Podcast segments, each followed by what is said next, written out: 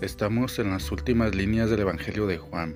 El diálogo entre Jesús y Pedro continúa después de la resurrección con la invitación a apacentar las ovejas, es decir, a hacer de la vida una cercanía al rebaño, a las realidades más concretas en la línea de lo que hizo el mismo Maestro.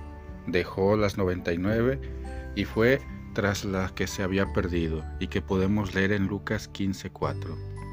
El texto se dirige luego al discípulo amado, imagen concreta de la comunidad cristiana que estaba naciendo. De hecho, el pasaje lo recuerda con este gesto, aquel que se había inclinado en su pecho. Podríamos decir que esta es la síntesis de todo discipulado y todo seguimiento de Jesús, permanecer cerca del corazón.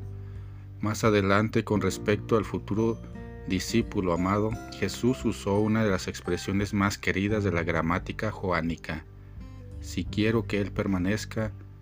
El secreto del discípulo amado es este, permanecer cerca de Dios, inclinado sobre su corazón, dispuesto a mirar hacia el futuro y dispuesto a permanecer. El discípulo amado transita entre la fidelidad total y la no banalización del amor. Es un amor que no se puede vivir fuera de la vid verdadera, cuyo sarmiento quiere dar fruto. Quedarse requiere intimidad. Es difícil quedarse donde no hay buena voluntad, no hay reciprocidad. Entre Jesús y el discípulo amado, la permanencia está en la comunión, en la cercanía que genera amor. El llamado a permanecer es más difícil cuando todo es descartable, todo es rápido y pasajero. Elegir permanecer es elegir contra la corriente en este momento de la historia. Mario Quintana escribió que el amor es cuando vivimos el uno en el otro.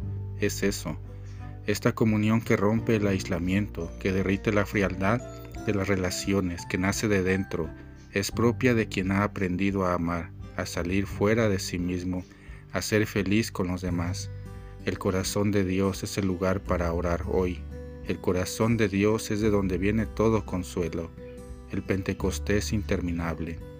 Ven y Creator Spiritus, concédenos la gracia de permanecer siempre fieles. Que así sea.